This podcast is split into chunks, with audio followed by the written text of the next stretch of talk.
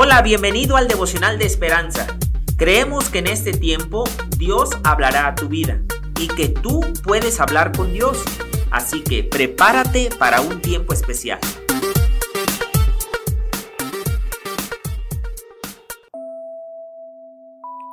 ...22 de mayo... ...la esencia del ayuno... ...el hambre me carcomía los nervios... ...mi consejero me había recomendado ayunar... ...como una forma de concentrarme en Dios... Pero a medida que avanzaba el día, me preguntaba, ¿cómo hizo Jesús esto durante 40 días?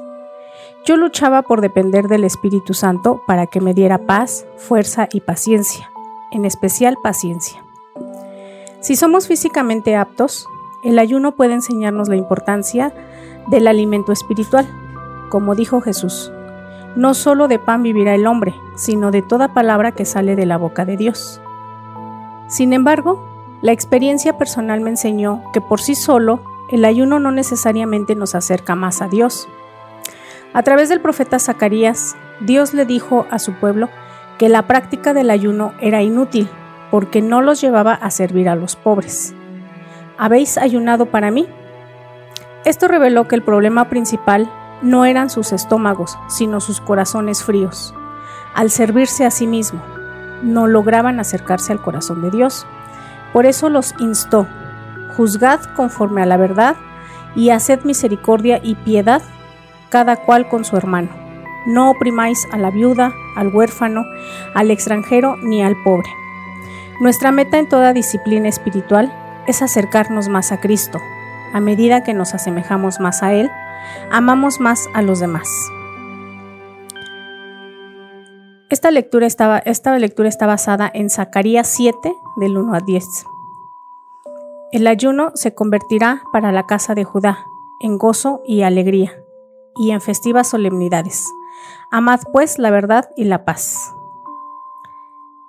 Hoy nuestro devocional nos invita a ser más como Cristo, a tener un corazón más cálido, para que podamos ser sensibles a las necesidades de, de otros.